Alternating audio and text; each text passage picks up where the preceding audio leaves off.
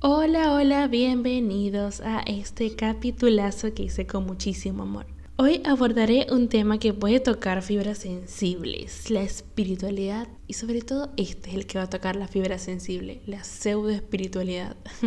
Será un capítulo en donde me despojo también de ciertas posturas y le muestro uno de mis lados no tan luminosos, en el cual prometo que he trabajado y sigo trabajando y en donde afortunadamente he visto mejoras. Algunos pueden confirmar esto. Muchos de los que me escuchan me conocen y bueno, tenían esa percepción de mí porque sí, en parte era cierta. Y otros nuevos que han ingresado a mi vida, tal vez ya no me viven tan así. También puede ser que algunos se sientan identificados, como puede que otros no. Pero acá lo importante es que quiero compartirles mi punto de vista y lo que hasta ahora he cosechado. Así que te pregunto, ¿en qué piensas cuando te digo espiritualidad?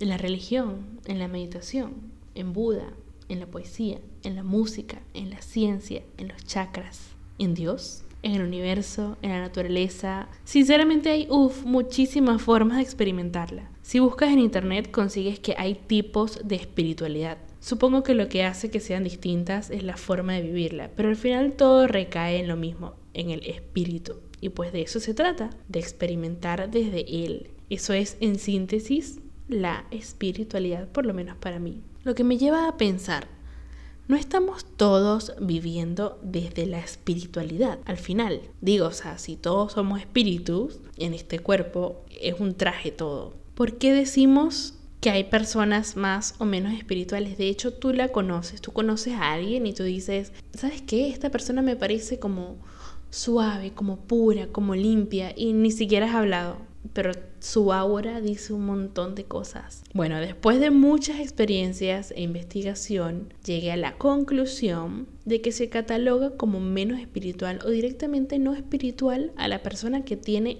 poca conexión consigo misma. Y tiene sentido. Si tú eres espíritu, eres etéreo, eres Dios, se empieza a distorsionar todo porque de alguna manera tu atención ya no se enfoca en experimentarte con respecto a, sino en todo lo que ves afuera. Ya nada tiene que ver contigo, con tu energía interna y por consecuencia lo que haces es darle poder a todo lo que está afuera, ya sean circunstancias, opiniones, guías espirituales, quienes tan solo comparten lo aprendido al ellos reconectarse con su interior pero ok, verán, me parece que no existe alguien no espiritual, porque como vengo diciendo, todo es espiritual. Digamos que comparto la mirada de la cultura japonesa.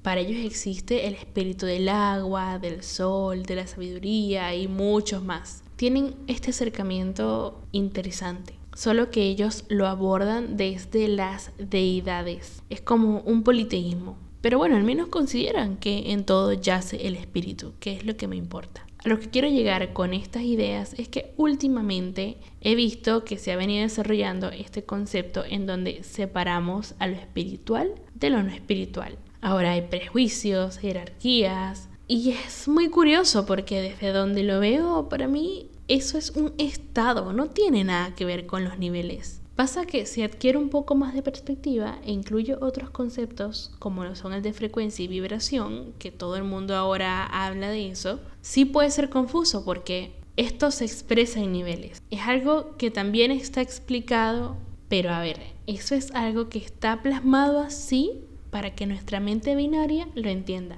Una mente binaria, aclaro por las dudas, es esta que piensa que todo es derecha, izquierda, blanco y negro, arriba, abajo. Es esa dualidad. Y la mente binaria entiende así, en un lenguaje binario dual. Sin embargo, yo pienso que estos niveles están para denotar una distinción, un contraste, pero no tienen nada que ver con las jerarquías. Todo este malentendido también le dio el nacimiento al concepto de la pseudoespiritualidad. Se preguntarán, ¿qué es eso de ser pseudoespiritual? Pues como lo dice la misma palabra, ser pseudo espiritual es como que casi llegas a hacerlo, pero aún no tanto, porque sigue sin contar con los requisitos para. Es como un intento de, y voy a dar unos ejemplos. Imagínate que conoces a una persona que va a la iglesia y cuando le toca amar al prójimo, lo menos que hace es algo parecido. Lo rechaza, lo castiga, hay un montón de cosas. O que también conozcas a alguien hablando de que todos somos uno, que el amor es infinito y ni bien tiene la oportunidad, lo que hace es autodestruirse o va directamente a destruir al otro. Más o menos eso es ser pseudo espiritual, que ahora abundan. Me parece que acá actúan muchísimos factores para que una persona lo viva desde esa perspectiva, principalmente por cosas no trabajadas, claro está. Sin embargo, aunque hayas trabajado un montón en tu interior, siempre vivirás con el protagonista que crea esa percepción de lo sutil, el famoso ego. Cuando no sabes canalizarlo, te lleva a actuar como un zombie, en modo automático. Es curioso porque haciendo este episodio, al igual que los otros, si bien hablo sobre mi postura, tengo que constantemente hacer aclaratorias, porque es posible que algún pseudo espiritual me escuche y basta con que interprete algo que nada que ver o que yo utilice mal una palabra o simplemente porque piensa distinto y listo, el cyberbullying se desata. Es muy incoherente que estemos en una era en donde se hable tanto sobre ser espiritual, en donde hay tantas herramientas y lo menos que hay es tolerancia. Todos hablan de serlo y nadie lo encarna. Estás en un mundo material para eso, para encarnarlo. ¿Y saben por qué? En parte es por lo que dije hace minutos, porque solo utilizan el ego como un empuje, como un drive. Todo lo que aprenden se vuelve como una conciencia distorsionada porque lo utilizan a él, al ego, para digerir esa información y se olvidan de invitar también a su espíritu a transitarlo. Acá lo paradójico es que el ego es parte del espíritu, o sea, no es algo separado, que es otra cosa que se genera desde la pseudo espiritualidad, la separación. No estoy queriendo decir que es un enemigo, yo lo veo más como parte de lo que me ha formado y lo reconozco como una expresión, como les dije, de lo espiritual. Recuerda que mi primicia es que nada de lo que existe es no espiritual todo para mí es. El ego es como parte de un kit de emergencia y uno de los que te ayuda a mantenerte acá en la Tierra. De hecho, pienso que la astrología habla de todos los tipos de egos que existen y aún así la consideran algo espiritual. Aunque bueno, desde el punto de vista científico, sé que para ellos es una pseudociencia. o sea, no es de aquí ni de allá. Pero bueno, continuando con el tema del ego, para no irme por las ramas porque se me da muy bien eso, según mi experiencia, parte de generar paz es amigarte con él y no lucharlo, no resistirte a ese ego. Hay que abrazarlo, hay que integrarlo, hay que reconocerlo. No me interesa promover su uso, ¿ok?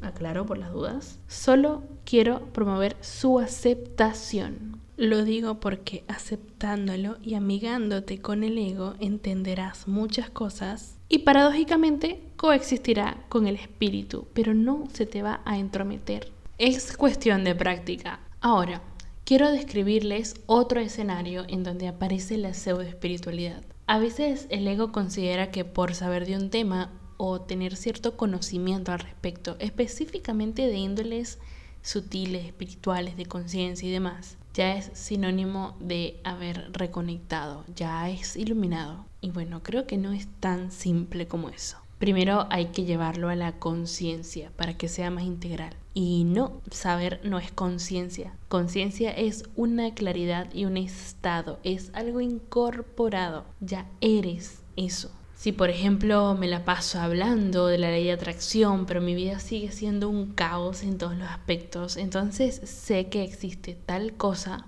pero no he incorporado el conocimiento, no lo vivo, no lo soy. Sé que decirlo suena fácil, pero aplicar todo lo que dice la ley de atracción, ustedes saben muy bien lo que implica cambiar un sistema de creencias que está muy arraigado en el inconsciente. Hay que cambiar hábitos, relaciones, ambientes y todo lo que consumes en todos los sentidos. Hay que profundizar mientras vas tomando acción también. Y entiendo que por eso cuesta, pero por eso, si fuera fácil, todo el mundo lo haría todo el mundo sería iluminado, pero lamentablemente hay muchas capas dentro de la mente y hay que ir sacándolas. Uno de los encuentros más fuertes que he tenido, y aún tengo episodios de vez en cuando, es con ese ego intelectual disfrazado de espiritual. En donde desde mi interior resuena como un eco de esos que no suman nada, pidiendo protagonismo. Y al final es uno quien cede cuando le presta atención.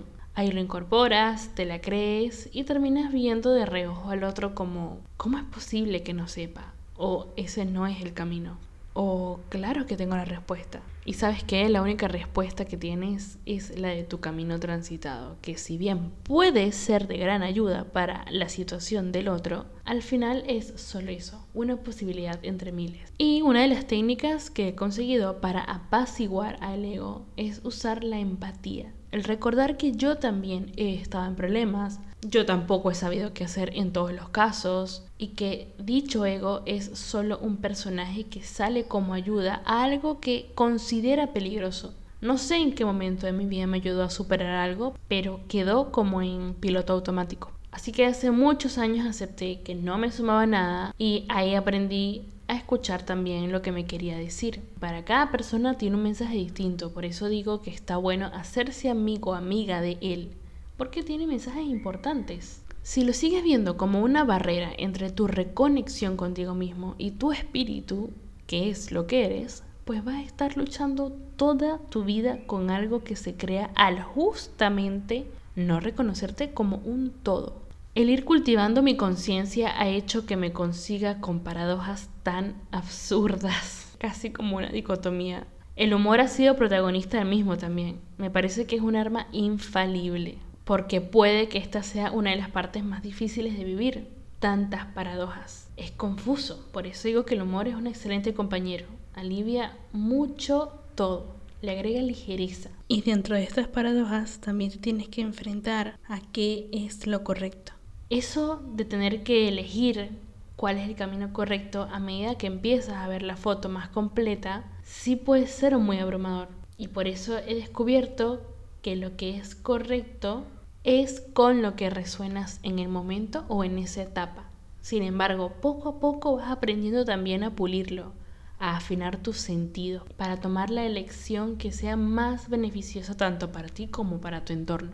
Ahora, dicho esto, haciendo un resumen, la diferencia entre ser pseudo espiritual y entre comillas ser espiritual es que el pseudo lo ve únicamente a través del lente del ego y eso envuelve muchas cosas como el miedo, Tipo, si no haces este ritual no estarás protegido. El prejuicio, la exclusión, la separación. Y suena, tienes muchos traumas como para estar listo o lista para la divinidad. Control, el deber ser. Si te amas a ti mismo, lo perdonas al instante porque eso es perdonarte a ti. El desempoderamiento, el victimismo, la limitación. Haré lo que me dice tal porque ese tal es mi gurú y a él o ella le funcionó. Haces bypass espiritual, emocional, rechazas lo que te pide espacio porque se siente incómodo. Te dices, bueno, no me sentiré triste porque eso baja mi vibración. El descuido también del mundo material, porque solo importa lo de adentro, lo de afuera no tiene nada que ver con mi interior. Mentira, creas separación, pero con argumentos de índole espiritual y con poca o cero práctica del mismo. Mientras que el ser espiritual es vivir de forma integral. Todo lo contrario a eso, es aceptar, es coexistir con lo distinto, es empoderarse, es reconocer tu poder creativo y por lo tanto hacerte responsable de lo que vas creando.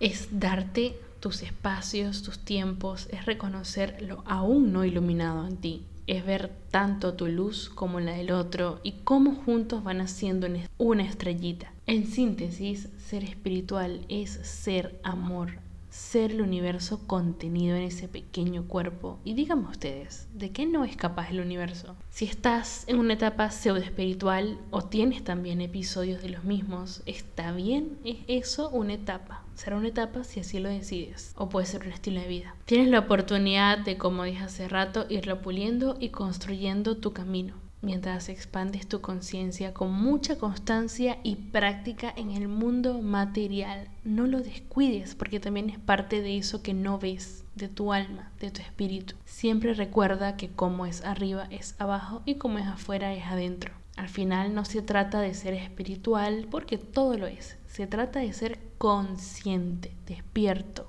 claro, conciso y coherente Y hasta acá llegó este episodio en donde una vez más he dejado un pedacito de quien soy en este momento, en este instante, y el cual espero les aporte cierta frescura y amor como agradecimiento por su tiempo y por escucharme. Recuerden que estoy en Instagram como Ecos Podcast, podcast con doble S. Y si les gustó este capítulo, compártanlo con quien necesite este bálsamo en audio. Les deseo grandiosa semana, los abrazo en la distancia, Bye.